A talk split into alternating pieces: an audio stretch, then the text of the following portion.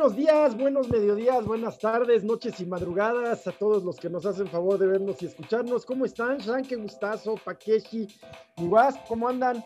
Muy buen día. Buenos días, pues aquí feliz de estar con ustedes, eh, muy, pues con muchos temas en la semana y específicamente a mí el tema que más me ha impactado, me ha preocupado, me ha indignado y me ha entretenido también ha sido lo de Just Stop, entre otras cosas. Así que a ver si al ratito nos echamos un buen cafecito de eso. ¿Cómo están los demás? Muy bien, eh, pues sí, sí, sin duda alguna fue ese tema, eh, digo, entre otros, ¿no? El tema de Palomillo, eh, Palomino, Palomeque, así me dijo el, el presidente en la mañanera, pues que fue detenido y luego pues este pues Loret de Mola que saca otro video de, de, un hermano recibiendo un préstamo este así como dos meses antes de campaña además ¿no? sí sí este, eh, bueno, muchos temas que platicar y específicamente en el tema deportivo eh, pues ya a punto de, conocer el desenlace de la Euro, de la Copa América, va a arrancar la Copa Oro eh, y eh, la nota, eh, pues triste en el tema del deporte, eh, triste pero responsable a la vez, es que los Juegos Olímpicos de Tokio se van a realizar, sí, no va a haber público. Sí, ni modo, cara. Pues sí, cara, yo también les tengo una pésima noticia. Ayer descubrí que mi mi topo chico favorito es, el agua carbonatada más contaminada, güey. Ya no la compren, ya no la va a comprar. ¿Cómo? sí, no. Resulta que sí, sí, tiene, o sea, hay unos plásticos que cuando se van a la tierra, pues, uh, digamos, no se degradan, ¿no? Y son bien peligrosos. Y pues el topo chico está, así es la que tiene más cantidad de, de sus... No me digas, también es mi mega y seguirá siendo, ¿eh? Yo pertenezco a esa generación que ya le vale haber usado plástico. La última que me tomé, así de... ¿eh? Es una delicia, ¿eh? Guárdala, guárdala. Nada sabe igual que, con Topo Chico. Ni las cubas. Su diseño gráfico es espectacular. Bueno, yo veo esa parte, pero sí, el diseño es divino, ¿no? Entonces te dan ganas de tomar. Oye, pero, pero, pero pues supongo que lo van a corregir. Pues no creo, porque no es así como que lo hayan anunciado, ¿no? O sea, me lo encontré por ahí en un, en un artículo este, que denunciaba la Coca-Cola, porque pues también además de todo, pues es, este, ya es Coca-Cola, ¿no? Entonces, este, pues sí. Que la Perrier, que esa es la que no es más o menos. Ay, pues sí. ¿Qué pipí? ¿Eh? La vía. La vía, no, esa de hecho está bien contaminada también. La vía. Ahorita está tomando una agüita japonesa muy buena. Agua de Fukushima se llama. es, como el tema de la dieta. Digo, ahora que hay este, incluso un documental este, muy bueno en, en Netflix este, o sea, sobre la dieta vegana eh, o sea, y todo lo saludable que es. Eh, y esa parte, pues, o sea, está excelente. La, la, parte obviamente que no platican es, eh, pues, comprar alimentos veganos es mucho más caro. No, deja tú, güey, te mueres de desnutrición. O sea, todos estos influencers veganos que andaban así con, empujando todo ese trending pues a un chorro los han cachado comiendo pollo y así, y les preguntan, oye, pero pues no que eras vegano. Pues sí, pero es que necesito complementar mi alimentación, pues por supuesto, o sea, no puedes nada más sobrevivir de vegetales siendo un ser que pues, es omnívoro, esa es la realidad de nuestra circunstancia, ¿no? Pero... Sí, hay que pues, sí, oye, y eso que dices es cierto, eso le pasó a, a una chica que se llamaba, este, Rodana, Giovanna, Giovanna de Raw, de pura comida cruda. o sea, no solamente comía vegano, sino era vegana, ¿no? Que es un poco más extremo. Este, pero Ay, yo creo que eso abre un, un debate interesante que es el tema de cómo los youtubers, los influencers, entre comillas, ¿no? Esta nueva ola de personajes famosos de las redes sociales, se instalan en su personaje. Y más allá de de, o sea, no, no logran evolucionar, eh, porque pues al final de cuentas es lo que les dio los likes, ser famosos, ¿no? Ese personaje. Y un poco con, con esta Just Stop, ¿no? Esta chica que se instaló en un personaje rebelde, irreverente, este, pues groserón, ¿no? y pues ahora eso, vean a dónde la llevó. O sea, es, es, está cañón. Yo soy profesora de expresión digital eh, y justo a nivel preparatoria y hablamos mucho de la ciudadanía digital, ¿no? Hacer esta conciencia de todos los sitios, o sea, que tengas, si quieres tener presencia en las, en las redes y en lo digital está padrísimo, pero necesitas tener conciencia de los límites, los peligros, ¿no? Y creo que este es un ejemplo espectacular, lo que acaba de pasar con esta chica, respecto a cómo, eh, pues al final, el hecho de que tengas una plataforma que sí nos da una expresión, o sea, una libre expresión, tiene también, están dentro del marco legal, ¿no? Y es que, ¿sabes que Eso no era cierto antes. Eso antes no era cierto, mira, cuando Stop empezó a hacer videitos en, en YouTube, pues fue al principio, casi casi al principio cuando estaba en el Wherever Tomorrow y todos esos, pues que la verdad fueron, como pues en como en el 2010 cuando empezó YouTube, o sea, cuando empezó YouTube era una plataforma donde puedes ver lo que sea, o sea, yo llegué a ver unos videos así macabros que no estaba...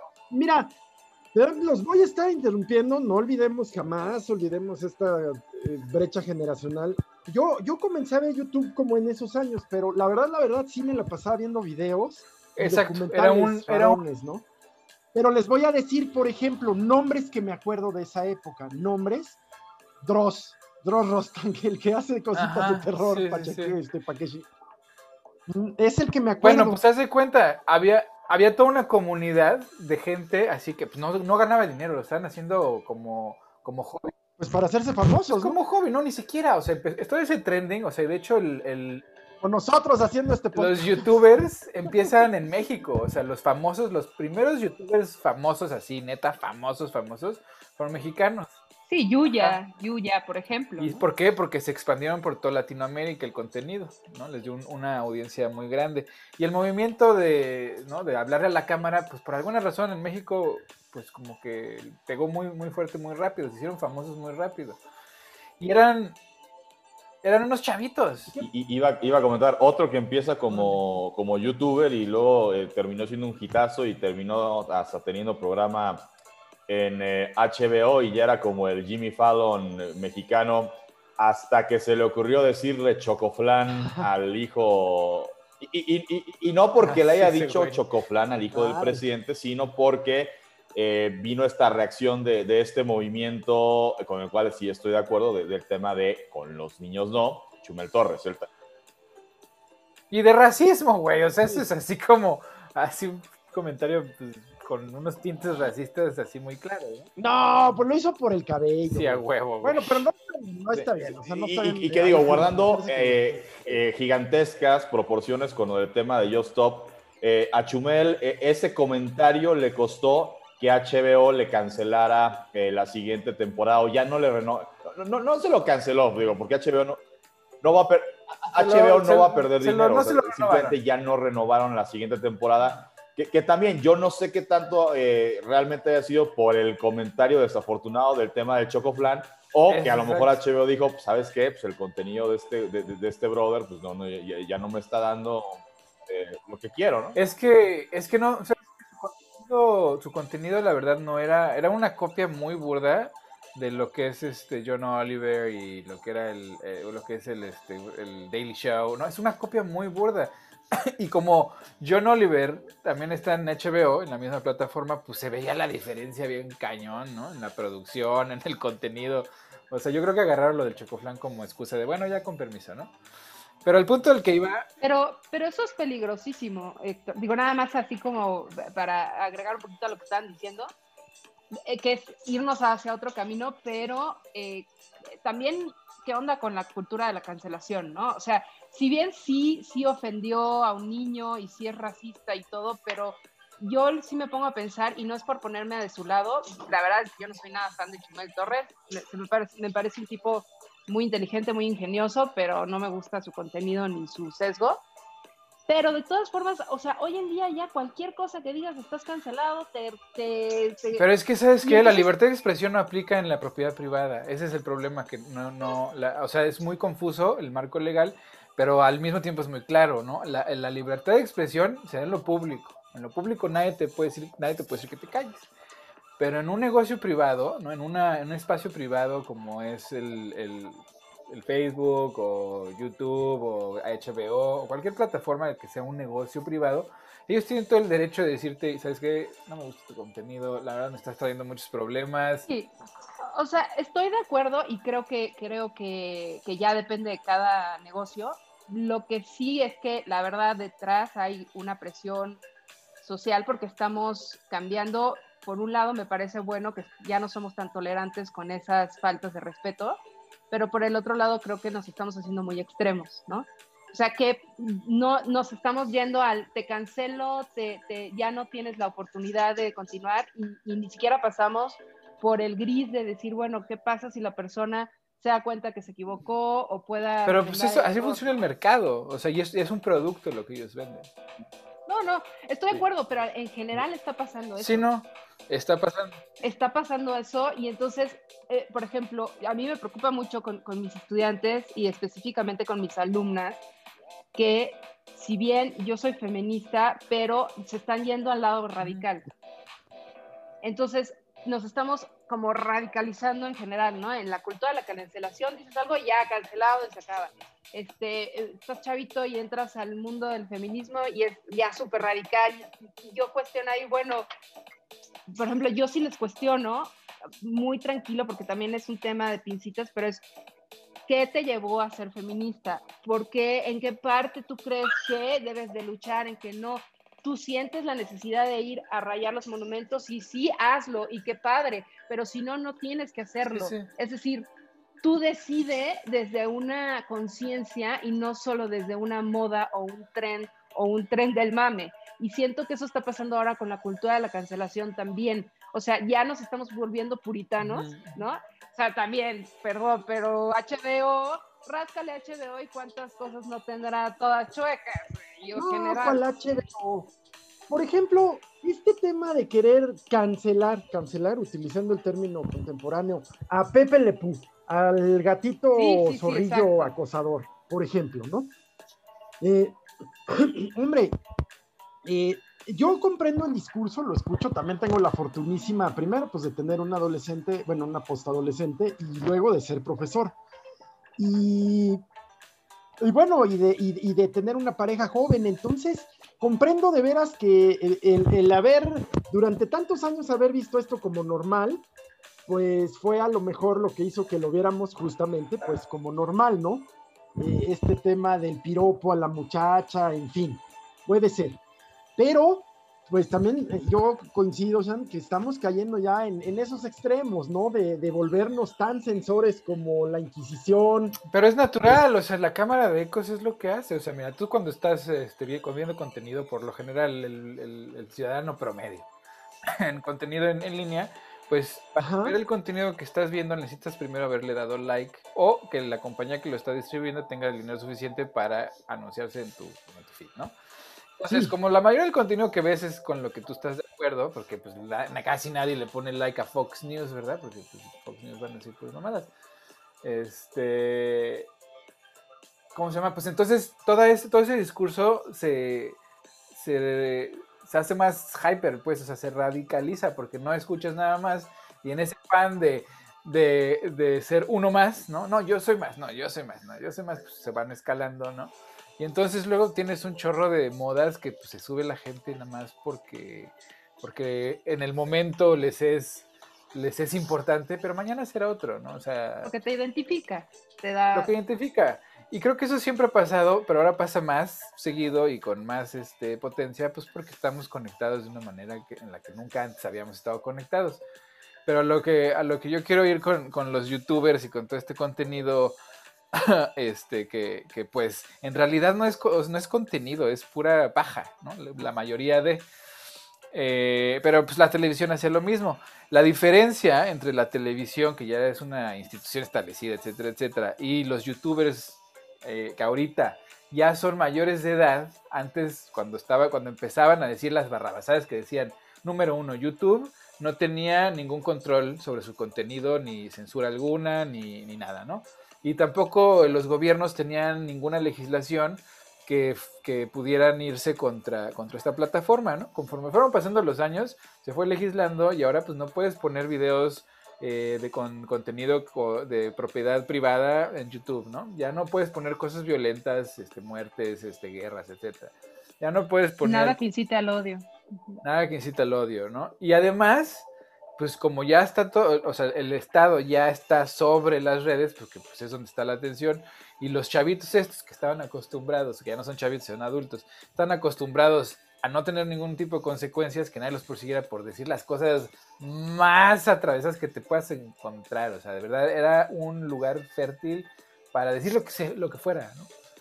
Y se llegó a pensar que era la tierra de nadie, ¿no? La tierra sin. Y lo era, y lo era. O sea, ahí se radicalizó mucha gente también, ¿no? O sea, en el, en, en Europa, mucha gente se radicalizó.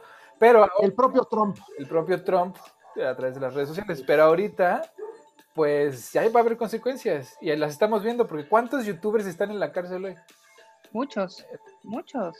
El, tema de el, tema de, de, Rick, ¿no? Ahora el, el, asunto este de, yo, creo que una constante en el mundo, para entender el mundo contemporáneo, es que eh, la sociedad se ha vuelto intolerante contra la intolerancia. O sea, este, eh, ya, eh, digo, en el tema de la homofobia se, se, ve reflejado en el, en el en cuestión de deportes, que esto también lo podemos platicar este, un poquito más adelante el famoso grito del estadio, ¿no? Este que surgió por ahí de 2003, 2004, de que despejaba el portero de un equipo y es el famoso grito de ¡eh, puto! ¿no? Y que ahora ya la FIFA está sancionando al fútbol mexicano, a la selección, por el tema de este grito, por eh, su connotación homofóbica, eh, a pesar de que pues en mucho tiempo se, se, se, trató como de venderle a FIFA el asunto de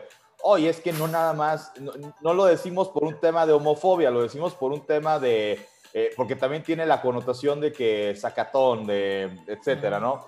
Eh, entonces, bueno, intolerancia eh, hacia eso, en el tema también, este, digo, con el tema del feminismo, ahora uno como, como hombre tiene que tener cuidado en, en, las formas en la que se acerca, en la que se comunica con una mujer, eh, lo que decías, Gil, de esos famosos eh, piropos o cumplidos que pues uno eh, crece viendo al abuelo, al papá, que pues era normal ese tipo de, comentarios.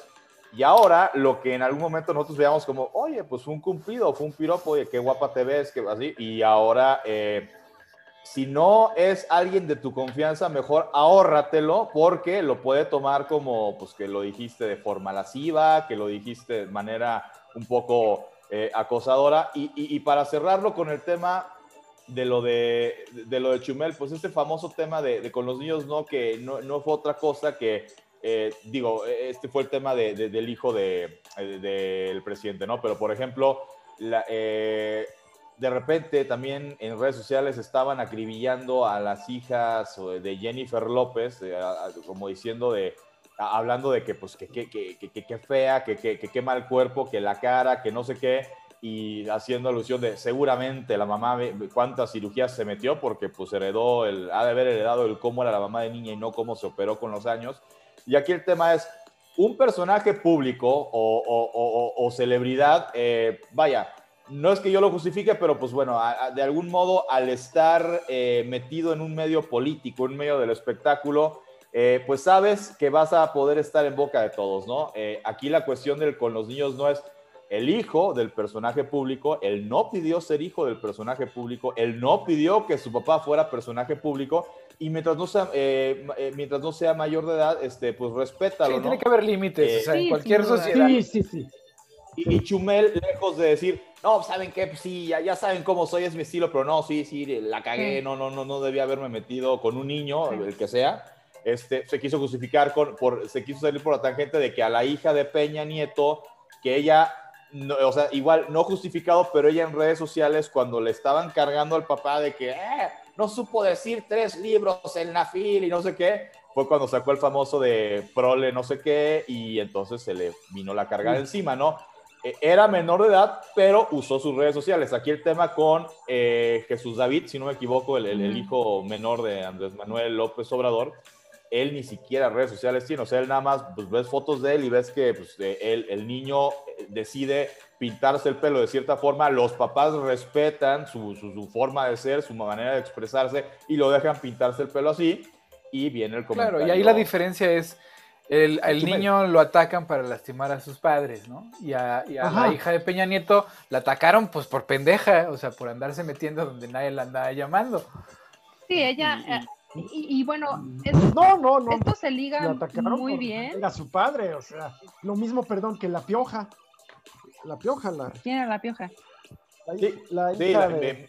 Michelle, Herrera, la hija de, Miguel ah, Herrera, que cuando era técnico de la selección, alguna vez pues, este, criticando al papá y entonces eh, creo que cuando perdió su primer partido amistoso con México y entonces se por puso la fresa, o algo así, que puso de bola de tetos, no sé qué, y luego pues, lo de Martinoli, el, pleito de su papá con Martinoli tuvo mucho que ver por cómo reaccionó ella en redes sociales eh, y pues eh, también obviamente el carácter del papá que pues sintió que agredieron a, a, su hija y que le faltó inteligencia emocional en el, en el aspecto de saber que perdía más él que, que, Martinoli, eh, que, que, digo, dicho sea de paso, nunca le faltó el respeto a, a, su hija. Pero bueno, vino la famosa cachetada en el aeropuerto y le costó su chamba como director. Y es que otra vez, güey, o sea, no hay que meterse donde a uno no lo llaman. Digo, si te vas a meter, mira, yo soy un desestabilizador del Facebook. O sea, yo me meto a pelear. El Facebook y de la vida. Ajá, yo me meto a pelearme nomás para, para el sparring, ¿no? Para no perder la práctica. ¿No? Y cuando salgo raspado. Pues, Bastante bien, ¿eh? Pues raspado, güey. O sea. Yo me mantengo en shape, gracias. Ajá, exacto. O sea... Ya, los consejos electorales son cosita de nada. Entonces, pues mira, si te vas a meter en esa onda y ya tienes cierta conciencia, ¿no? Ya, ya, ya mereces, mereces que te raspen también. Pero, pues ahora, este, ¿qué pasa cuando se juntan estas dos cosas, no? De te vas a meter en broncas o simplemente enjuiciar a alguien por su comportamiento eh, con una red social que tiene 9 millones de seguidores eh, y creyendo que eso es una libertad de expresión. Y eso es tal cual lo que pasó con Just Stop, ¿no? O sea, una chava que agarró o sea, lo que, lo que sucedió en pocas palabras es que le llegó un video viral de una chavita que le estaban golpeando entre un grupo de, de, otros jóvenes, o sea, le estaban golpeando ahí en un parque. Y entonces, pues empieza a hablar de, bueno, ¿por qué están golpeando a esta chava? Y pues da un poco de contexto de lo que sucedió. Resulta que ella la estaban enjuiciando todos sus amigos porque había tenido una circunstancia sexual con otros chicos. Y este, pues describe el video, ¿no? De, esta chica, lo describe, muestra que lo tiene en el celular, porque dice, bueno, yo hablé con una de las involucradas y me contó que esta chica pues se metió, ta, ta, ta, ta. De hecho, aquí tengo el video, no lo voy a mostrar en YouTube, porque pues ya saben, no hay libertad de expresión y me van a cancelar. Este, y ella creyó que estaba haciendo algo muy padre, ¿no? En, esta idea de su personaje bastante ya caduco, que no ha evolucionado de chavita, adolescente, irreverente, que enjuicia a los demás cuando tiene, creo que 35, 37 años, o sea... Eh, si tiene nuestra edad. Tiene nuestra edad. Y pues, ¿qué pasó? Y, eso es algo que, que, por eso para mí ha sido muy interesante entender este contexto, pues cometió un delito, así de fácil. Cometió un delito porque el delito de la pornografía está tipificado en el Código Penal como almacenar, distribuir, eh, describir, compartir, reproducir cualquier contenido sexual de una persona menor de 18 años. y desconocer la ley no te exime de no, no, no, te exime. Entonces, ¿qué sucede? Pues esta chava creyendo que era muy cool, porque además pues, lo único que buscaba es, es, tristísimo lo que está pasando, porque lo único que estaba buscando pues, eran likes. ¿Y quiénes son los que le dan los likes? Y, que, porque además monetizaba el video, o sea, era con fines de lucro. Pues son mm. chavitos, ¿no? O es como si yo ahorita me pusiera a hablar sobre un pleito de unos chicos de preparatoria. Es como de verdad completamente descontextualizado. El tema es que por esa estupidez, la chava ahorita está vinculada a proceso, o sea, es decir, procedió las circunstancias el, eh, después de una audiencia con las dos partes, mostraron todas las, las pruebas para que sí continuara el proceso. Y como es un delito mayor, es, es este, eh, prisión preventiva. Es decir, no puede salir, en Estados Unidos se llama libertad condicional, aquí son medidas cautelares. Es decir, puedes salir, pero te ponen seis meses en lo que va a durar el juicio, además para que tú te redimes, ¿no? Puede ser con yendo a firmar cada mes o ciertas cosas. No te puedes acercar a la víctima, no puedes hablar del tema, ta, ta, ta. Seis meses afuera en libertad, pero eh, este es un delito mayor.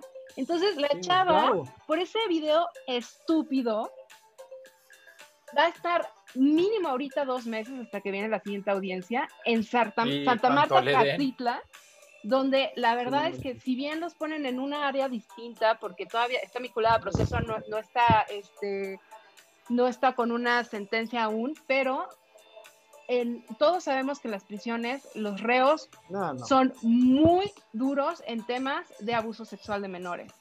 Entonces, esta chava está ahorita viviendo un infierno, supongo yo, o sea, no solamente por el tema de que obviamente su reputación se fue al carajo, este, YouTube, porque estuve viendo que el último video que ella subió es justamente peleándose contra YouTube, porque YouTube le desmonetizó todos los videos, o sea, ya no está recibiendo dinero. Este, está vinculada en un tema de abuso sexual de menores eh, y además está en una prisión y todos sabemos que en México estar en una prisión es un infierno. Entonces, todo por un video estúpido. Y, ahí además, eh, digo, y, no, este, vaya, eh, no que me compadezca de ella por lo que va a vivir ahorita, este, me compadezco por la poca sensibilidad, inteligencia emocional que tuvo para manejar el tema porque, a, ver, guardando proporciones porque, digo, lo, de Chumel no, no, estuvo, pero ni remotamente cerca de, ser un delito, ¿no? El, el, comentario de, de Chocoflán al hijo del presidente. Eh, pero en este caso, eh, hombre, eh, yo no sé qué tanto, porque me queda claro que la defensa de, de Ainara pues, va con todo y como ella es el personaje, o sea, lo dijimos la semana pasada, o sea, claramente aquí más responsables eh, que Just Stop son pues los chavitos que se les hizo cagado grabar el video con esta niña, este, de cuando lo del tema de la famosa, porque lo dice yo en un video de que se, introduce una botella de moeto, eh, vaya, siendo descriptivos en qué era lo que estaba haciendo esta, esa niña, pues esos chavos todavía no, los agarran. Y sí, lo hicieron como menores. ¿Pero andan prófugos o no los La defensa, eh, yo vi la entrevista. Están prófugos. Vi la entrevista con Carmen Aristegui eh, y el abogado decía que eh, pues era información que estaba reservada. Yo lo interpreto como que seguramente están prófugos estos. Que, que, insisto, cuando lo hicieron eran menores de edad, entonces van a ser tratados como menores de edad. O sea, hasta en eso va a salir perdiendo todavía más Just Stop. Pero a lo que voy, yo no sé si la defensa y la propia Ainara eh, estarían siendo tan enérgicos en cuanto a que sea justicia y caiga quien caiga y con todo y sin contemplaciones contra Stop, si ella, así como en su momento le faltó esto a Chumel eh, Torres, hubiera dicho, híjole, ¿saben que Sí, eh, me equivoqué, estuvo mal lo que hizo, ofrezco una disculpa, eso que mandaron pues es una violación, o sea, yo no sé, yo no sé si estuviera, eh, a lo mejor, o sea, digo, de que finalmente lo que hizo en el primer video es delito, sí, sí es delito. Si le bajas, eh, que aquí no son de rayitas, si le, o sea, si, o sea, si, si, realmente pides una disculpa genuina, pues no sé, a lo mejor eh, el tema, y a lo mejor hasta decir, bueno, me mandaron el video, les puedo ayudar de quién me lo mandó, aquí está su contacto, o sea, sabes, como, como colaborar con la parte de Ainara, solidarizarse entender que la cagaste, ¿no? Y yo, pues nunca, eh, nunca vi, eh, pues eso de parte de Dios. Todo lo contrario, permíteme hacer una consideración breve. Just Stop representa, ese es lo malo. Es que me parece que esa es parte de lo que podemos platicar aquí. O sea, lo malísimo de, esto es todo, pero de lo peor es que esta muchacha, Jocelyn, representa a todo, todo un gran, enorme sector de la sociedad mexicana, incluyendo lamentabilísimamente mujeres, que siguen culpando a las, a las mujeres por sus violaciones eh, antes que a los victimarios. Eso, Y además, este, también de clase, man. O sea, es un sector de la población que ha estado, que ha estado acostumbrada a no tener consecuencias, a cebarse con la lana, ¿no? Entonces a Joss también es posible. A Joss Top le tocó la mala suerte de haber cometido o haber que la hayan cachado cometiendo un crimen en una administración que está yendo con pues, ¿no? Así con todo contra, las, contra ese tipo de denuncias y contra este tipo de delitos, sobre todo porque pues, además ella, eh, cuando años atrás, creo que fue hace un par de años que, empezó todo esto, este, Además de todo, o sea, sus videos no eran nada más para describir y, criticar a la situación, ¿no? Del, abuso o lo que haya sido, sino que se fue contra la chavita, ¿no? O sea, se fue a, llamarla prostituta, a denostarla. entonces, el daño que le causó durante años, además, porque esto lleva años, durante años Just Stop dijo, no es cierto, yo estoy siendo censurada, esta niña este, no sabe lo que hace, es una estúpida. Entonces, años estuvo promoviendo el bullying a, esta persona. Es, es, que eso es lo que dice la este defensa. Es decir, eh, eh, es este Javier Schutl o algo así se llama, los abogados, y ellos lo que dicen es eh, que evidentemente el hecho de que esta youtubera haya hablado de la manera tan agresiva contra ella en una plataforma de 9 millones de personas, lo que hizo fue potencializar la situación y le llegaron a la víctima, Inara, le llegaron, este, incluso, este, ¿cómo se llama esto cuando de muerte? Se me fue, amenazas, de, muerte, este, a la familia, todo, o sea, realmente no solamente es decir, bueno, esta Yo Stop, bueno, dijo un video ya, no, hizo un video con una audiencia de 9 millones de personas. Entonces, esa es la magnitud. Y en el video están las pruebas. Digo, ya no podemos decir si es, si es inocente o si es culpable, para eso hay un juicio penal y todo, pero, y eso lo hace la fiscalía, pero al final, este, prácticamente lo que hizo fue confesar un delito en video y está grabado con la evidencia. Entonces, yo creo que una cosa no exime a la otra. Es decir, ella, eh, la responsabilidad que tiene estar en una plataforma con las redes sociales y hablar es enorme, ¿no? Y también ser inteligente y no meterte en problemas a ese nivel. Eh, no, no hablar de un video de, de, un abuso sexual. No importa si es menor de edad o no, al final de cuentas uno no sabe cuál es el contexto y sí debe de haber una línea en la que busquemos ese respeto de la dignidad humana más allá si se ha consensuado o no, de no estar hablando de ese tipo de cosas de la manera como lo hizo. Pero además tener conciencia, y por eso para mí este tema es muy importante, de que eh, la ley es punitiva. Es decir, si tú la, si tú la, si tú la vulneras, la. Sí, o sea, en México no existe una, una, mm, un sistema que ayude a rehabilitar a la persona que cometió el delito. En México es pagas el delito y punto. Y todos sabemos lo que implica la prisión y lo que implica estar en esa situación. Entonces, este, por eso es punitiva, es decir, te va a castigar y punto, no te va a rehabilitar, no te va a, no va a ser una persona mejor después de tu error. Entonces, eh, esa parte, pues yo creo que para mí, más allá de que si me caía bien o no, me gustaba su contenido o no, creo que esta chica pues la regó así magnánimamente y hay muchos caminos por donde se puede analizar lo que hizo. Pero por el otro lado también eh, es una tristeza, ¿no? También exhibe cómo en México, pues los, los que, o sea, ella almacenó, reprodujo, almacenó y describió un video, pornografía infantil, ¿no? Un video de una chica menor de edad. Entonces sí cometió el delito. Así viene tipificado.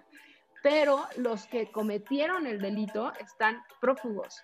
Entonces, también por ese lado, y eso es lo que está intentando como, yo he estado siguiendo el caso y he estado como viendo los dos, los, a los dos abogados, ¿no? Bueno, a la, defensa y, a, y al otro abogado que se llama, ay, no me acuerdo ahorita el nombre, Carvajal o algo así.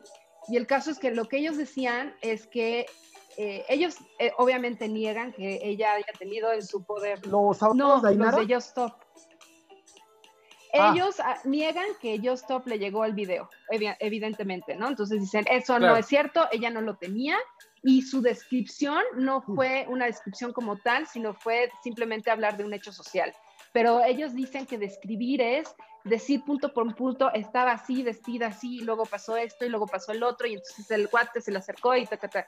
Ellos dicen, no, ella simplemente dijo lo que sucedió, lo cual, pues yo, por ejemplo, he estado viendo en muchos artículos de, de, periódico, bueno, de, de, internet, y muchos replican lo que dijo Just Stop. Y a ellos no los están, eh, digo, no hay una demanda, ¿no? Porque pues, alguien tiene que demandar.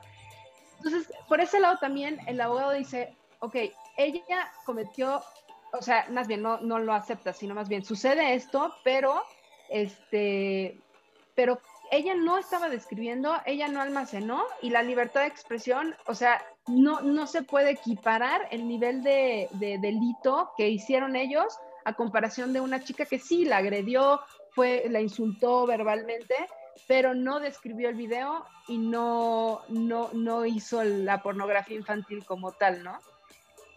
Sí, no, sí, la defensa va a tratar de doblar el argumento a la conveniencia de su cliente, pues porque es su, chamba, ¿no? Pero...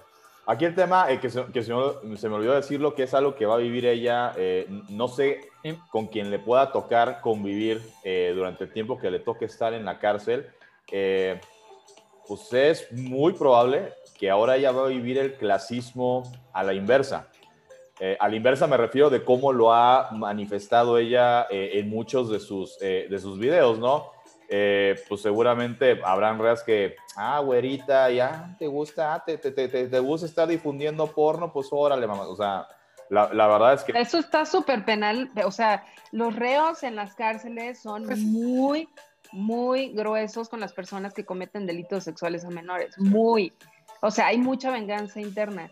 Y además está haciendo, se nota también la preferencia porque ayer Claudia Sheinbaum aceptó que la mamá de esta chica fuera a ver a la fiscal, ¿no? Entonces también hay mucha presión. ¿Por qué esa desigualdad? ¿Por qué permiten que, que por qué la están apoyando, no?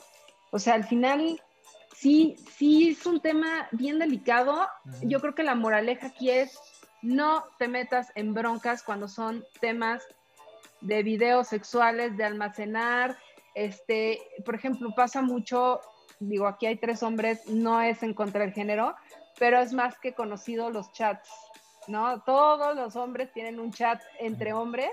No quiere decir que les llegue eso, ni, ni estoy diciendo eso, pero a lo que voy es como, a mí me queda claro, yo lo sé, ¿no? Si tengo pareja es como, sé que va a haber un chat en donde va a haber este, chichis y ta, ta, ta, y está bien, no pasa nada.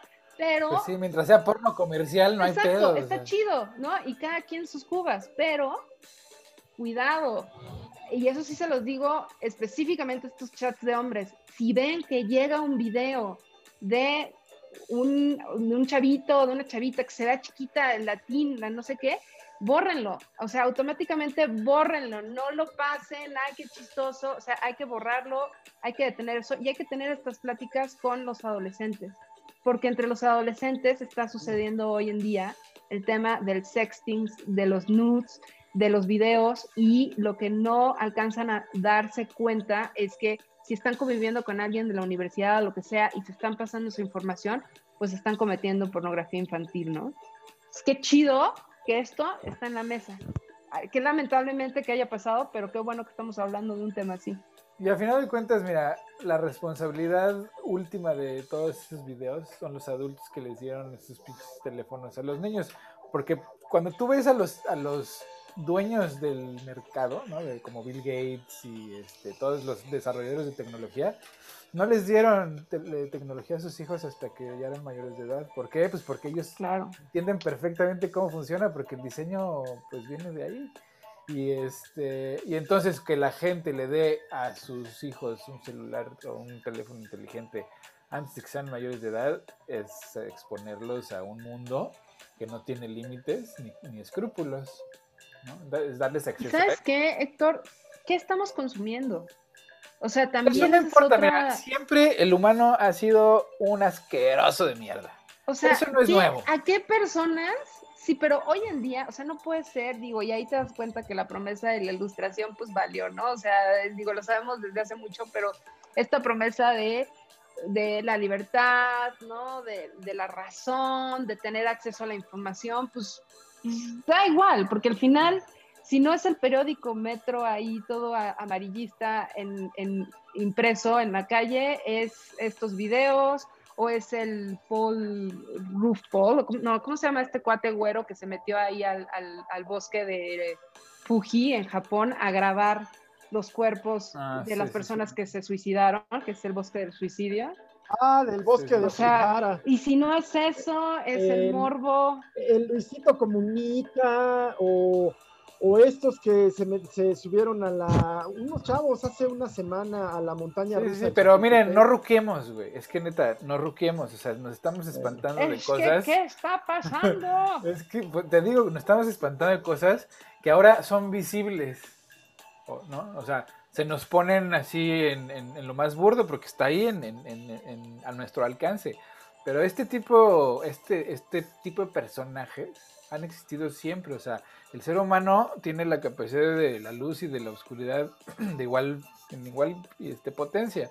Y, cuando la ilustración vino a ilustrar, pues vino a ilustrar algunos, ¿no? Pero la verdad es que la ilustración, pues ha sido, pues, este, pues para la gente que tiene recursos. La gente que no tiene recursos, pues hay una hay gente muy buena, ¿no? Muy buena y hay gente muy mala. Y, este, y la gente que tiene recursos igual.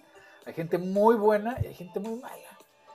Y pues ni modo, o sea, es como decía una feminista francesa a la que le estaban achacando ya este, ¿no? No ser tan, no ser lo suficientemente radical, ¿no? Y que ella decía, es que mira, este, este el problema ahora es que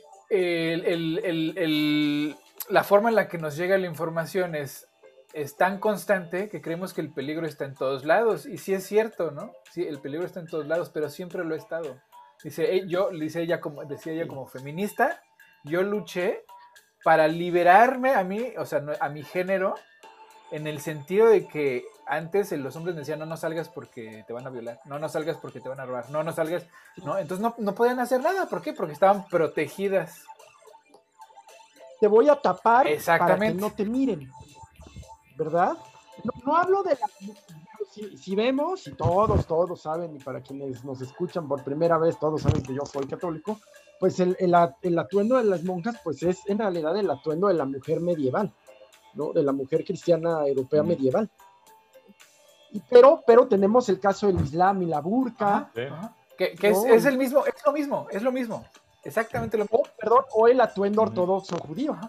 Es, es ¿no? tientes al varón, porque el varón es, débil, ¿no? O sea. Y que viene desde, desde, por lo menos en el, en el Corán y en el Antiguo Testamento, fuente del judaísmo y cristianismo, pues viene desde el, desde, desde el relato original, desde que es Eva quien tienta. Claro, ¿no?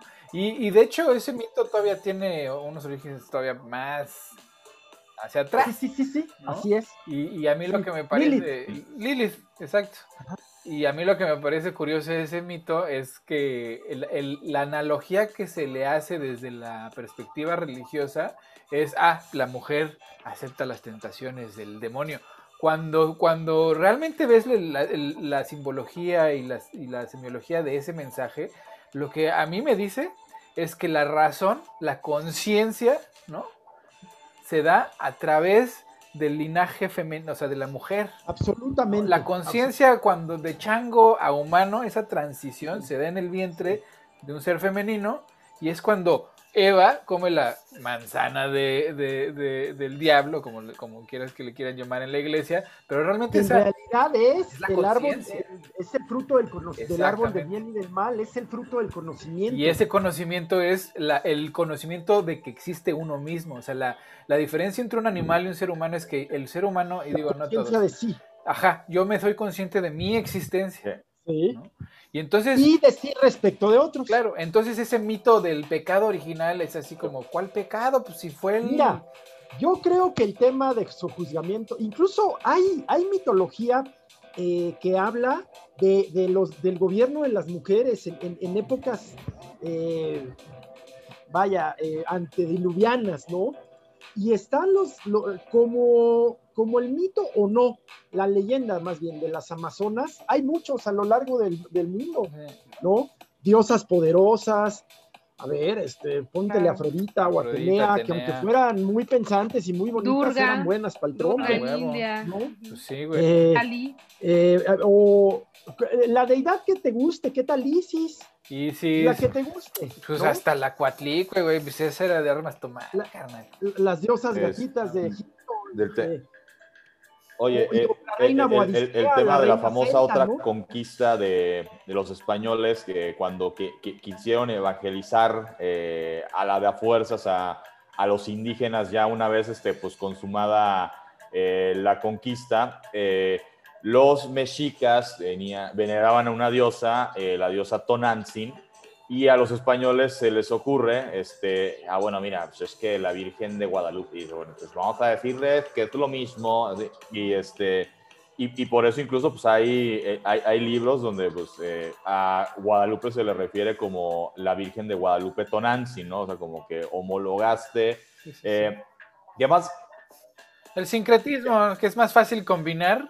que, que que- que además eso es un mensaje muy poderoso y yo me acuerdo de Héctor, estudiamos en la misma escuela, eh, en las asambleas de los lunes, eh, digo, era una escuela laica, eh, la directora, la dueña, la fundadora de la escuela, sí era una mujer religiosa, pero cuando hablaba o, entraba en contacto con esta parte espiritual, no te hablaba de Dios, no te hablaba de Jesucristo, se refería al Señor de los mil nombres, que digo, es un, es un mensaje poderoso en el sentido de que pues, los griegos lo ven como Zeus, los mexicas lo veían como eh, que- eh, Quetzalcóatl, los mayas como Cuculcán, eh, en fin. En- ¿Saben en dónde? Eh, Huitzilopochtli nace en el cerro de. En el cerro de. Que es su hermana, donde ¿no? está la basílica. En el cerro. De Tepeyac. de Tepeyac. Sí, nace. Sí, por de eso la, de desmembran. De la de la madre.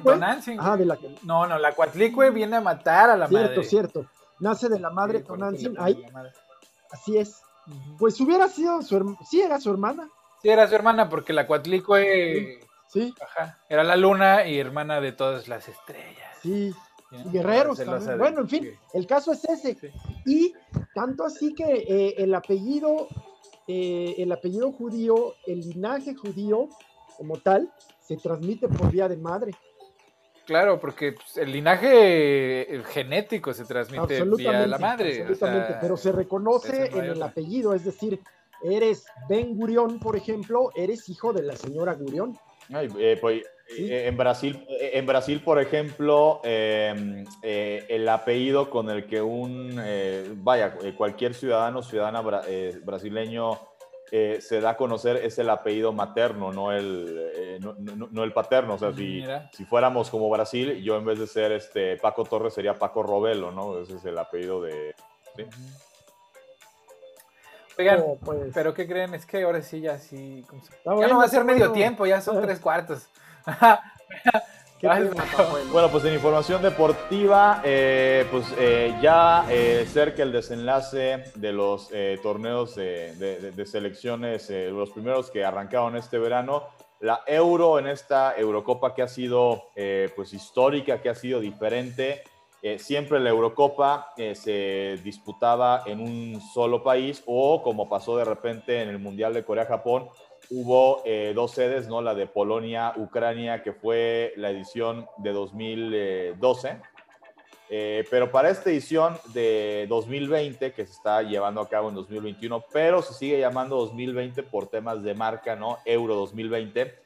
Eh, pues en realidad se podría decir que fue la Eurocopa de Europa, ¿no? Porque fueron varias sedes, 11 sedes en total en la que se llevó a cabo esta Eurocopa incluso algunas sedes eh, de selecciones que ni siquiera lograron clasificarse al torneo, como el caso, hubo partidos en Rumania, Rumania no calificó al torneo, hubo partidos en, en Azerbaiyán, Azerbaiyán tampoco calificó a, a la Eurocopa.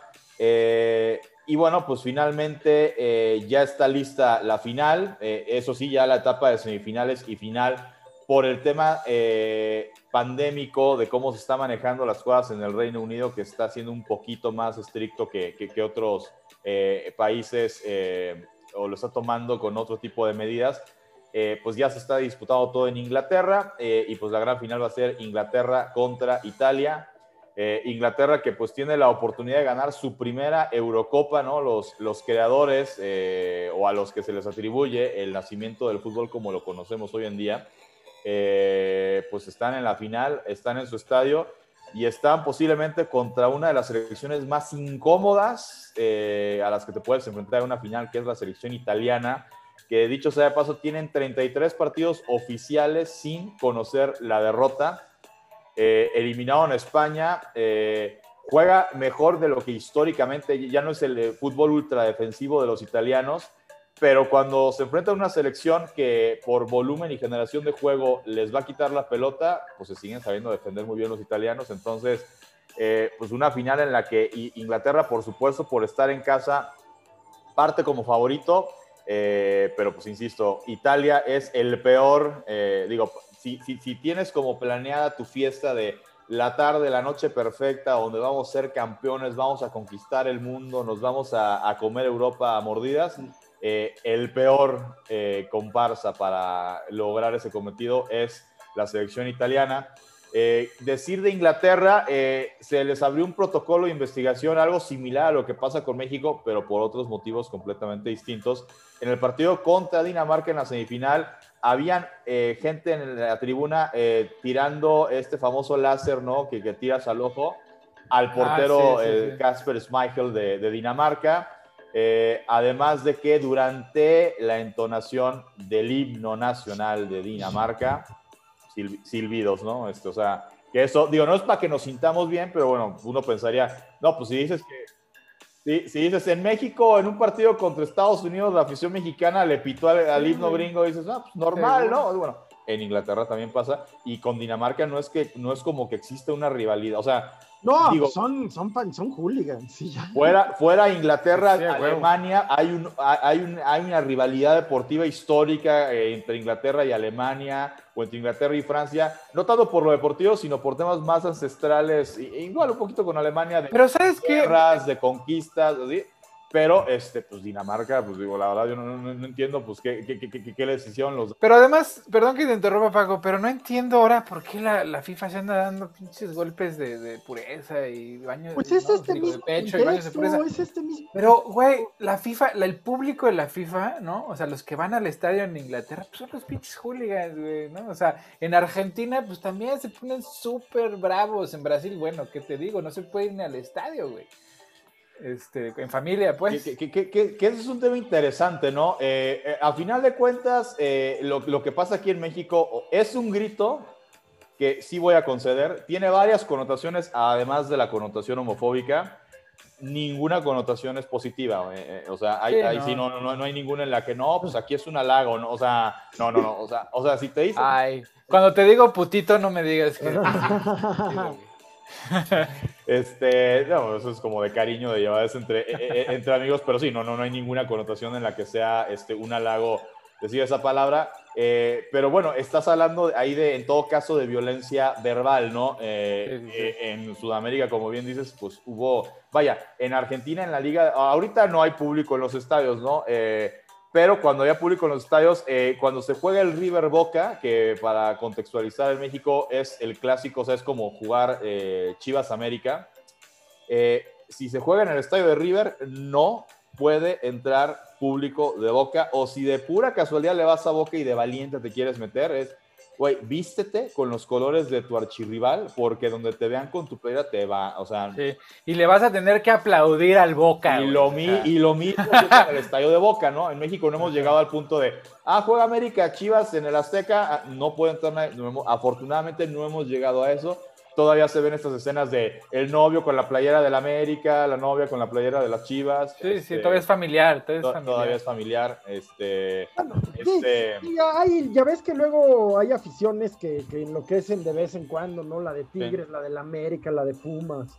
Sí, pero de vez en cuando, no es así como cada vez. O sea, porque mira, en Inglaterra, Argentina y Brasil es tiro por viaje, güey. Sí, que, aquí la investigación en Inglaterra se la abrió la UEFA, que es el, la FIFA, de, pero de Europa, no es el organismo rector, solamente en Europa. Eh, en, en, Sudamérica, por ejemplo, se llevó a cabo la Copa América. Esta Copa América que iba a ser histórica, porque era la primera vez que iba a tener dos países sede, se iba a disputar en 2020 también y por la pandemia se postergó a 2021 eh, y se iba a llevar a cabo de manera conjunta en Argentina y en eh, Colombia. iba a ser una Copa América eh, donde iban a estar como invitados eh, fuera de Conmebol. Conmebol tiene solamente 10 países afiliados, eh, es la Confederación Sudamericana. Iban a estar como invitados Australia y Japón. Por el tema de la pandemia, pues tanto Australia como Japón dijeron, no voy. Entonces se terminó haciendo con 10. luego, ¿qué pasa? Colombia, eh, pues eh, ahí lo digo, es, un tema ya de conexiones políticas, pero eh, Iván Duque, él sí, al momento de estar la pandemia en pleno, pues él sí, tengo entendido, él sí pidió préstamos al Banco, al, Fondo Monetario Internacional, o él sí dio ciertas concesiones para con el pretexto de, pues, de alguna especie de rescatar a, los microempresarios, que no quebraran negocios y demás. Y luego, ¿qué pasó? Pues que no tenía cómo seguir sustentando esos gastos y vino el tema de hacer una reforma eh, hacendaria en Colombia. La gente se enojó, salió a manifestarse a las calles, hubo violencia de parte de la policía.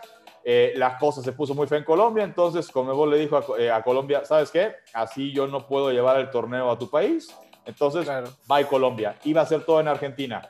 ¿Qué pasa en Argentina? Rebrote de COVID porque eh, en ese sentido, pues México es privilegiado. El nivel de porcentaje de población vacunada en eh, otros países de América Latina y particularmente Sudamérica es efímeramente, eh, no más bien. Sí, o sea, sí.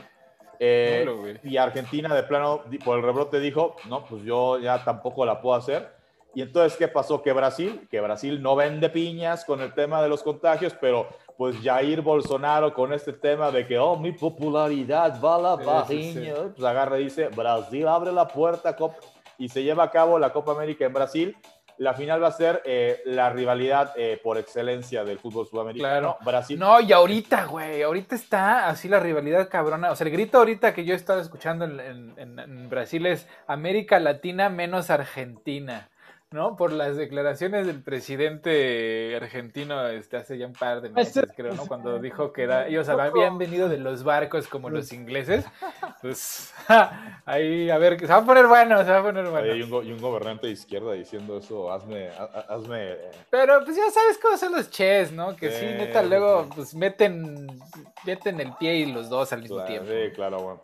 Eh, eh, va, a ser Brasil-Argentina, eh, que históricamente, pues una final Brasil-Argentina en Brasil, eh, lo inclinarías mucho a favor de Brasil. Eh, va a haber, aparentemente va, a haber 10% de, de, asistencia de público, que seguramente pues va a ser en su mayoría o en su totalidad brasileño. Messi ha tenido en individual un buen torneo, una buena Copa América. Sigue pasando que muchas veces el equipo no le ayuda.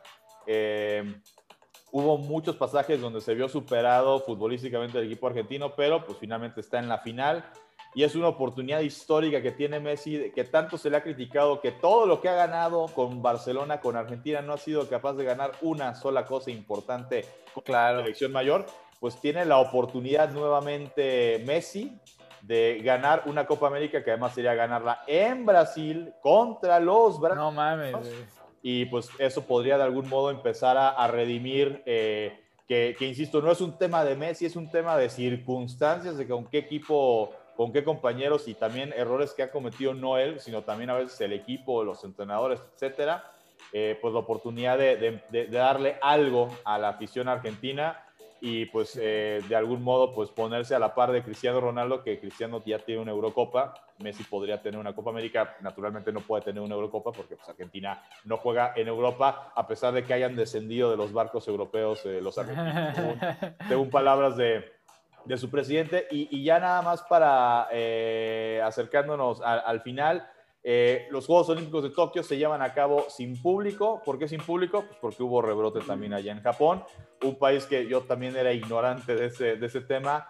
Eh, contrario a lo que uno podría pensar de, de Japón, que según yo, la última vez que vi el tema de las economías y demás, pues me quedé en que Japón es primer mundo, eh, pues no, no se pusieron pilas con el tema de las vacunas y hubo rebrote en Japón y de plano van a ser unos Juegos Olímpicos sin público, eh, que para eh, uno como aficionado mexicano, el tema de sin público y del otro lado del mundo, yo no sé qué tanta, eh, qué, tanto rating vayan a tener estos juegos. Entiendo que tendría que ser mucho porque solamente los puedes ver por tele, porque naturalmente, aunque vivas en Japón, no los vas a poder ver en un estadio.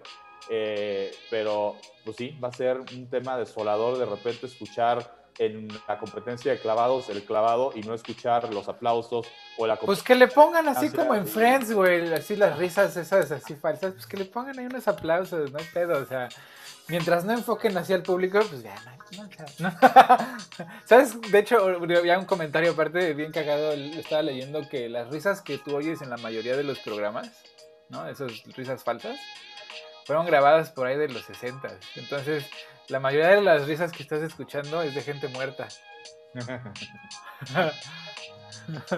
Pero bueno, pues muchas gracias Paco por la información deportiva. Ahora sí, se nos fue rápido. Pues, no, no, gran tema. Ahí queda pendiente para el siguiente, el tema Canadá, mi Wasp. No, no, todavía tenemos tiempo, pero del tema deportivo se nos fue. Ah. Ahorita pues es que ese sigue lo que sigue, güey. pues esos temas están súper interesantes. A mí el tema de los Juegos Olímpicos me tiene muy triste, neta, porque de aquel. Yo, el primer, la verdad, la verdad, el primer, eh, los primeros Juegos Olímpicos de que me acuerdo, me acuerdo, pues han de haber sido los, unos de Moscú que estuvieron muy deslúcidos y los de Los Ángeles, ¿no? 80-84 me parece ambos muy deslúcidos porque... El boicot. Muchos boicots, ¿no? Unos por la Afganistán y otros por no sé qué, y por lo que fuera se boicotearon y entonces estuvieron muy deslúcidos. ¿Cuál fue el que siguió, Paco?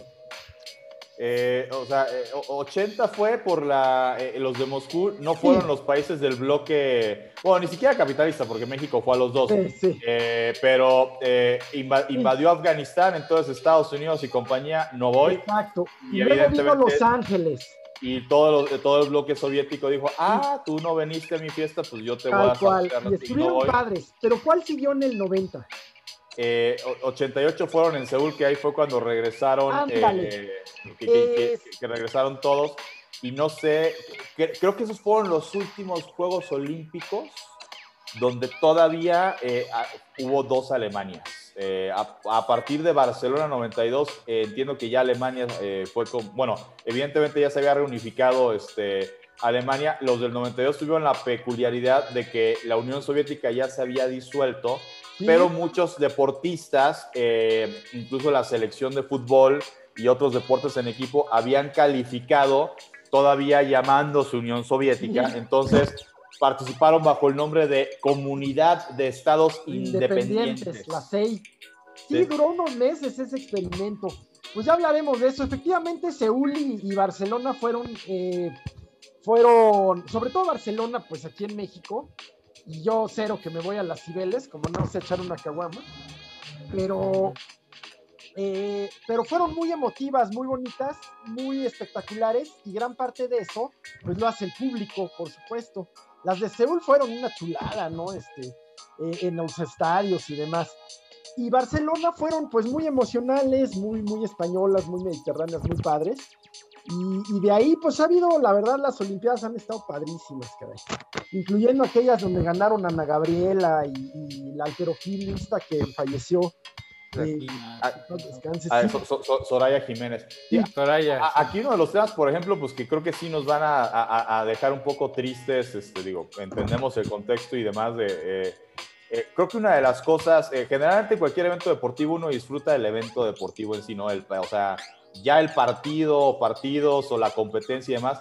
Pero los Juegos Olímpicos, algo que también es muy emotivo y, vale la pena ver siempre, eh, es eh, el, eh, la inauguración, la ceremonia de inauguración y ver la reacción de la gente, ya sea aplausos, ya sea, ya, ya sea no sé, risa, de repente ver los rostros en la tribuna, son cosas muy emotivas y sinceramente no sé qué tan emotivo vaya a poder ser eh, hacer una ceremonia de inauguración. Incluso se habla, generalmente siempre la ceremonia de inauguración eh, van desfilando las delegaciones eh, que siempre empiezan con Grecia, porque en Grecia nacen los Juegos Olímpicos, y si Grecia lleva 300 atletas, desfilan los 300 atletas griegos. Se habla de que eso todavía no se ha decidido, que es muy probable que la ceremonia inaugural sea pues los abanderados nada más. O sea, por el tema justamente de tener, digo, aunque los atletas hicieron burbuja, pero pues hay, o sea, entre que no es obligatorio para el atleta ir a la ceremonia de inauguración si no lo quiere, o hasta por un tema de minimizar riesgos, es probable que veamos una ceremonia inaugural donde Grecia y el abanderado, y Alemania y la bandera, y no veas el desfile que de repente cuando llegaban las delegaciones de Rusia, de Estados Unidos, pues eran esas delegaciones de 500, 600 atletas eh, grandísimas, y pues que ahora seguramente no lo vamos a, no, lo vamos a poder ver. Sí. Es muy triste, sí. Oigan, ¿y qué tal? ¿Vieron que, que, agarraron a 26 colombianos y a dos gringos por el asesinato? Está bien raro, güey. Está bien raro, está bien raro. Voy a dar dos, dos, dos puntos sobre el particular. Hace unos años, 10, eh, 12, todavía vivo, obviamente. Bueno, porque ya ven que también habla muerto, pero Hugo Chávez, ya ven que se convierte en pajarito y le habla Maduro. Pero Hugo Chávez dijo que un grupo de mercenarios colombianos lo quería matar, no sé si recuerdan. Cámara, cámara, sí, cierto. y todo el mundo lo tiró a Lucas porque, pues, como decía cosas raras, pues lo tiraron a Lucas. Ahora, pues ni tan Lucas. Yo creo que de los militares mejor entrenados y, con más práctica, pues por años de guerrilla y combate al tráfico y lo que sea, pues son los colombianos, sin duda. De hecho, gran parte de las fuerzas policiales se, especializan allá, los, los, policías mexicanos se especializan allá en Colombia. Es decir, estos colombianos involucrados son, entiendo, eh, veteranos, es decir, eh, eh, ex fuerzas de élite colombianas, altamente calificados, ¿no? Y, dos gringos que según iban a ser, dos gringos haitianos, norteamericanos haitianos, que según iban a ser eh, intérpretes. Pero. No, y había uno de esos gringos que había sido guardia de seguridad de la embajada gringa en Haití. Exacto, y ahí voy, exacto, mi y ahí voy al segundo punto. Han salido dos políticos haitianos a decir que esos colombianos eran contratistas del barrio donde vivía el presidente y que estaban ahí para cuidarlo, que ellos llegaron después de que ya habían matado al presidente y que fueron ellos quienes llevaron a la, a la esposa del primer ministro que luego murió al hospital. Es una versión. La versión sigue en el sentido de que pues fueron fueron militares colombianos, ex militares colombianos que lo mataron. ¿Por cuenta de quién? Pues en eso andan.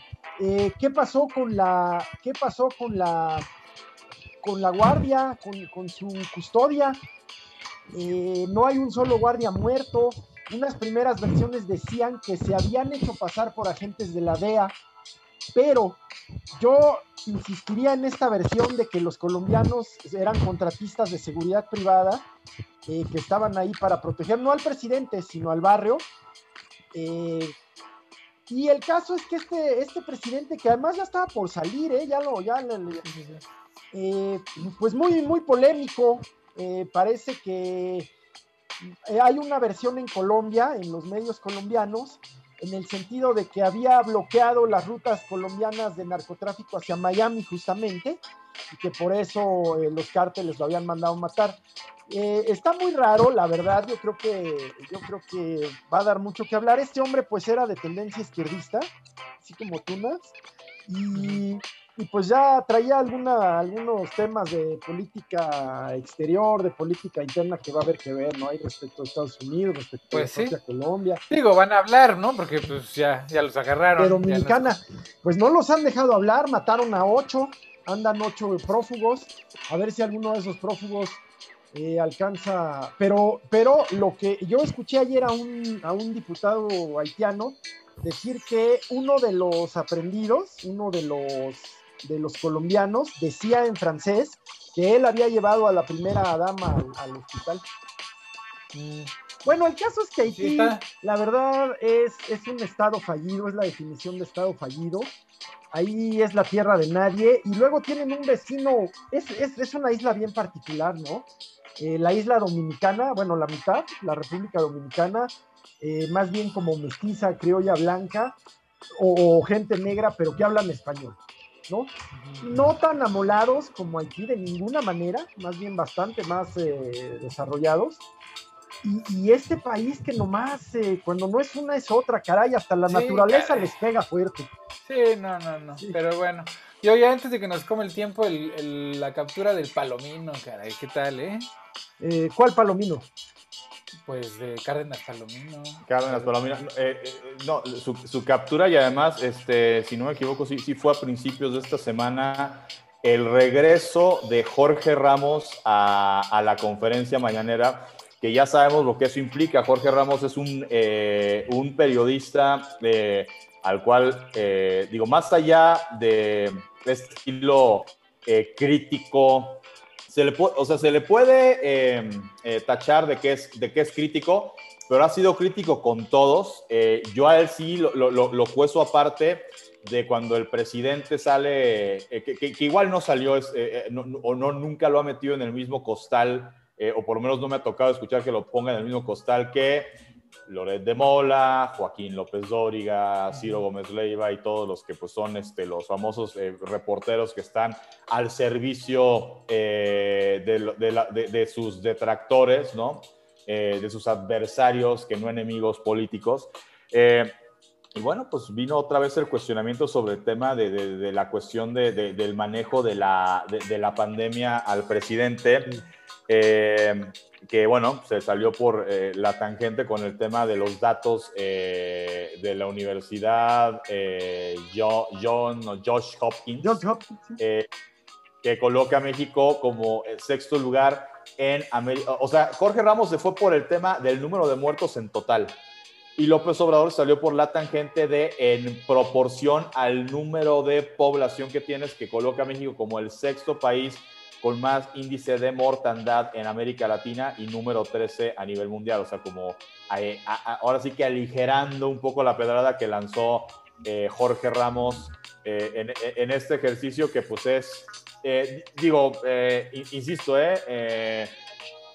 muchas veces hace quedar mal o, hace, pues sí, o sea, saca zona de confort a- al presidente y a cualquier presidente que haya entrevistado, porque Jorge Ramos, eh, que a lo mejor eso no encanta mucho, pero es este periodista que si a media respuesta que le estás dando te está cachando algo que no le cuadra, te interrumpe, te dice, no, no, pero a ver, tú dijiste, y, pero es que aquí están estos datos y demás, que esa es la cosa que de repente puede caer mal de Jorge Ramos, insisto.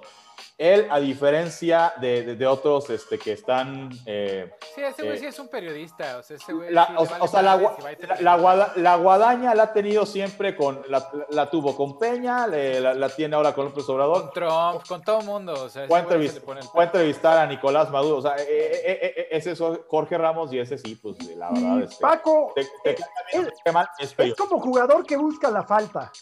Sí, sí, a huevo, Sí. a huevo. No, Paco, sí, no, sí. no, es como jugador que busca sí. la falta. güey. O sea, ah, ahora anda diciendo, eh, a mí me, pare- me gusta mucho su estilo, es un gran Sí. periodista, él me cae muy mal. Ajá, exactamente, es pedante a madres, pero pues, diciendo está bien. que 17 minutos no son suficientes para platicar con un dictador y todo. O sea, tampoco, que no. Eh, tampoco, sí, tampoco que no mames. Porque también se sabe respaldado, él es ciudadano estadounidense, se sabe respaldado por Univisión, o sea, O sea, pero dijo, se refirió dictadora, a- o sea, como dictadora a López López Obrador. Sí, güey, sí. Y hace, una- oye, y hace unas semanas con León Krause dijo que no era dictador y que México Te era- digo, es que, es Jorge que sí Ramos anda, tiene su estilo. anda buscando Es el la medio, nota. es el medio Fernández Noroña del periodismo. Sí, ándale, ándale. Oye, y, y derivado de, de Cárdenas Palomino, pues renuncia el director de Noticias Televisa, este, ¿cómo se llama? Leopoldo Gómez. No sabía. eh, por, por, por, este, o sea, resulta que, que agarran a Palomino. Sí, sí, sí, sí, Palomino, ubico muy bien a Luis Cárdenas, muy bien. ajá, Este, y que está renunciando pues por la, la- la por aquel caso de. Cortés, ¿no? Exactamente. Bueno, sí. sobre ese caso quiero contar algo. Hoy no me voy a pelear tanto contigo. Eh, hace eh, el caso de, de Cassés, eh, lo que fue eh, la pareja de Cassés entonces se llama Israel Vallarta. Entonces a la francesa la sueltan eh, y a Israel Vallarta lleva 15 años sin sentencia en el penal del altiplano. ¿A quién metieron ayer y se encontraron cara a cara? Luis Cárdenas Palomino, que es el que incluso lo, lo- lo golpea en la transmisión, e Israel Vallarta. Israel Vallarta da una entrevista hoy en la mañana y, y que le preguntan, ¿qué sentiste de ver a Luis Cárdenas? Es el que te tiene ahí. Nada, yo les pedí a mis compañeros que lo dejen en paz. Ese hombre está acabado, está destruido. Órale, Fíjense. mira. ¿sí? Eh, y a Israel Vallarta no le han dictado sentencia, ¿eh? Puta madre, Sí, sí, ya sí. sabes. Eh, bueno, es lo que yo... Pues sí. Ahora, Luis Cárdenas se le, se le vinculó a tantas cosas en, en su momento, de ser primero el vínculo con la Barbie, el vínculo directo, pero luego ya, pues, de, de- de- de muchas cosas, ¿no? Irán saliendo. Luego hubo otra, otro acto acá, eh, hubo una sujeción a proceso sin vincularlo a prisión de Ildefonso Guajardo, el exsecretario de Economía de, de Enrique Peña, pero la verdad es que es un hombre respetado, prestigiado, y que se vio como una respuesta a, la, a, a la- a los videos del hermano del presidente recibiendo dinero. Pues eso ya quedará para el que sigue, porque ya no, ahora sí ya nos comimos el tiempo. Bueno, no, a ver, órale, Paco, vas. Dale, dale. Sí, digo, bueno, eh, pa- para cerrar, este, digo, un poco sobre eh, este tema. eh, eh, digo, eh, fue, digo, digo, digo, penoso, ¿no?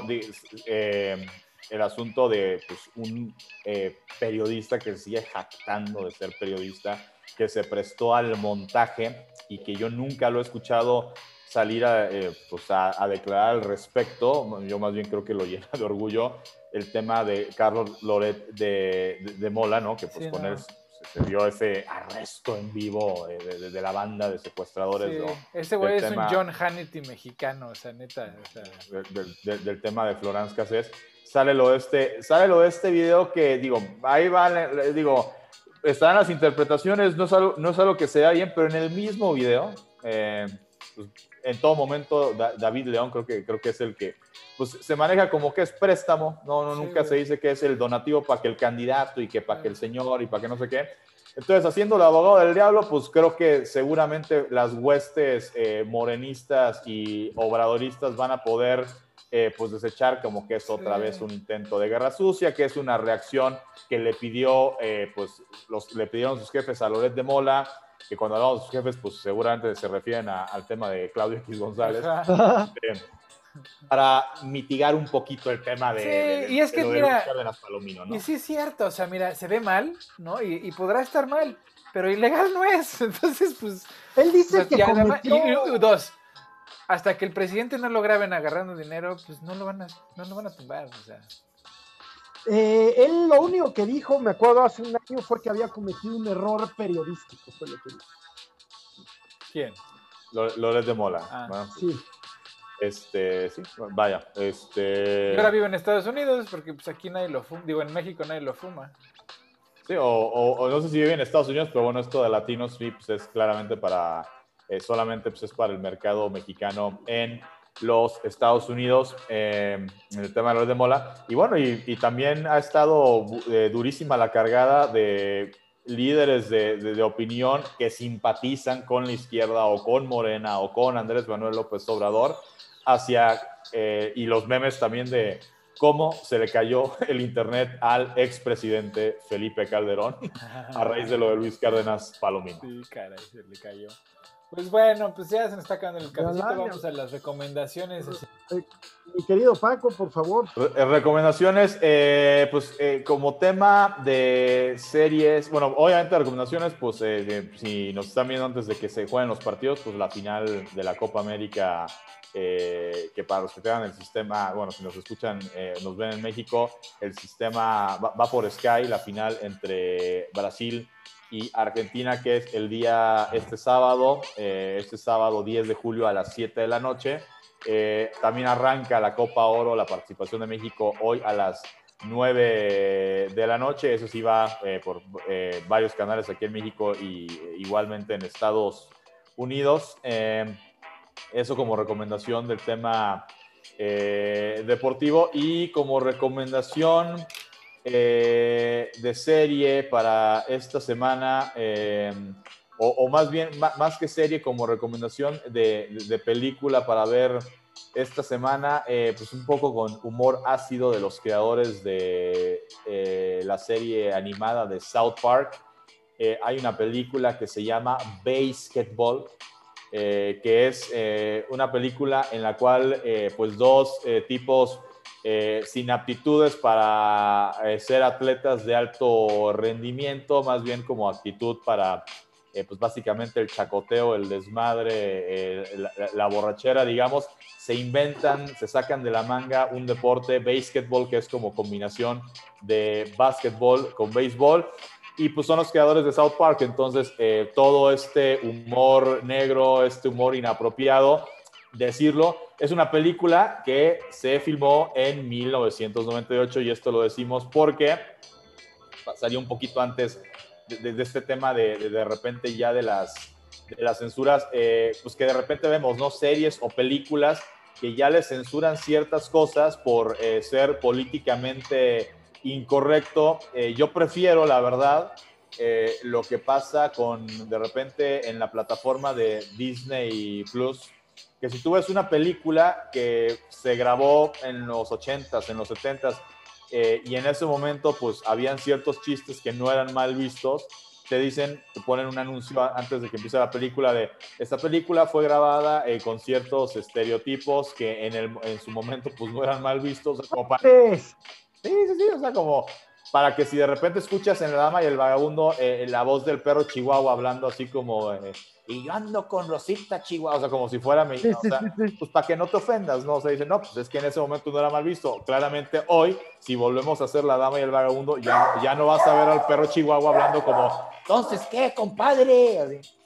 ¿No? También Speedy. Speedy González. yepa, yepa, ándale. Sí, básicamente era, pues, eh. E, e, e, era, una, era una caricaturización pues, del mexicano huyendo de la migra, ¿no? O sea, había unos cuervos que, que siempre estaban de flojos abajo de un cactus. Sí, sí, sí, esos también.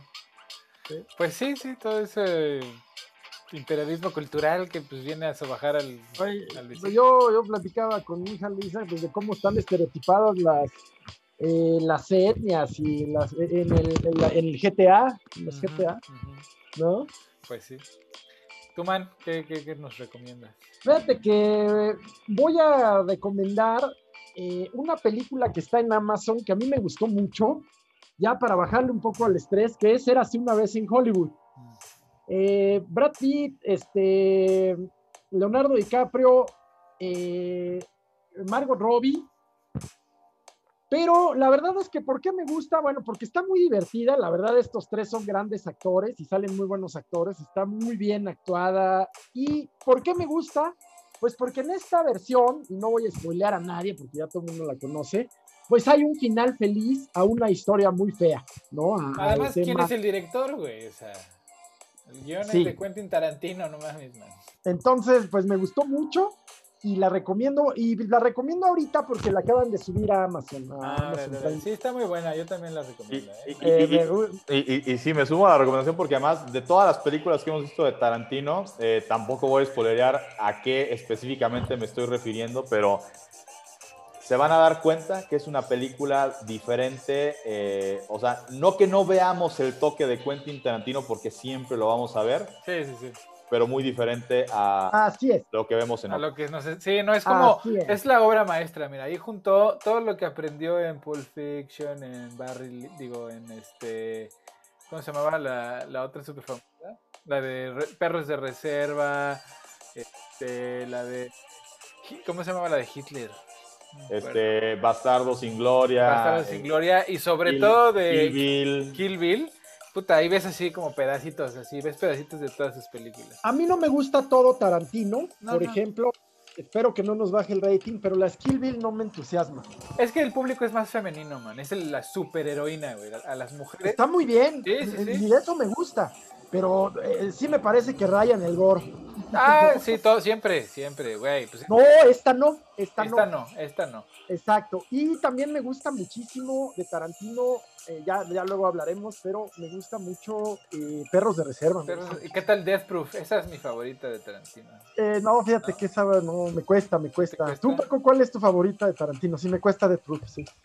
Híjole, yo pues, digo, tengo varias, o sea, este, digo, la de Kill Bill, pero porque tienes que ver las dos secuencias, la música, o sea, de repente, digo, esa escena, digo, seguramente ya la han visto, entonces no vamos a spoiler nada, pero si no, veanla, eh, esta escena de, del volumen 1 de Kill Bill, eh, al final, ¿no? Eh, La, la- la lucha de sables entre, sí, sí, sí. entre Uma Thurman y Lucy Liu, y que le ponen, digo, porque tú pensarías, irte al cliché sería, pues pondría, no sé, alguna música oriental, ¿no? El que pongan música así como flamenco, así de las palmas de... O sea, priceless. Sí. Sí, no, sí, échenselas. Y yo les voy a recomendar una película francesa de 1997 que está, o sea, hace mucho que no la veía, ya hasta se me había olvidado, pero qué bruto, ¿eh? Qué peliculón. eh, dirigida por Jan Conen. eh, actúa principalmente, hay muchos, hay muchos personajes principales, pero principalmente y los más conocidos, Vincent Cassel y Mónica Bellucci. Además del taco de ojo de ver a Mónica Bellucci. Sí, sí, sí. Este, pero la historia básicamente es esta, esta banda criminal francesa robabancos, pero con un toque de violencia extrema y humor negro muy divertido. Eh, Doberman se llama. Muy Ah, uf, uf, fuerte, fuerte, fuerte. fuerte, pero tiene un toque así de... Fuerte de- violenta. O sea, de violencia, tiene mucha violencia visual, pero tiene un Sí. humor negro así brutal. o sea, Sí, es muy escenas- inteligente la película. Y Mónica Bellucci, además de su belleza así inconmensurable, es, es eh, a mí, yo la definiría como una actriz inteligente, Sí, claro. Sí, sí, sí. ¿no? sí, sí. Y, y su antes esposo, también el otro actor de Doberman, es extraordinario también. el Cassel. Vincent-. Cassel, sí, no. muy- Extraordinario, extraordinario. Sí, sí, sí. Y, y es una película de bajo presupuesto, ¿no? Ah. Y este, entonces, o sea, sí, luego se ve ahí que es de bajo presupuesto, pero la historia es así de principio a fin, es, Sí. es una genialidad, o sea, no, no te aburres, en un, no tiene un solo segundo aburrido. Este, pues sí, échensela ahí. Y pues bueno, pues ya, otra vez se nos acabó el cafecito. Permítanme, por favor, antes de irnos, pues recomendar las dos conferencias de la semana entrante en el Centro de Estudios Baltasar Gracián, ya saben, www.gracian.com.mx. El lunes tenemos Guerra Fría, Nah, ya no, el lunes tenemos eh, Bomba Atómica, cómo ha remoldeado al mundo el uso de las armas atómicas, y el martes Guerra Fría. A huevo, échensela. Abrazo a todos, ya Abrazo. saben, de Gracián. Adiós. Un abrazo, buen fin de semana. mi Wasp, ánimo.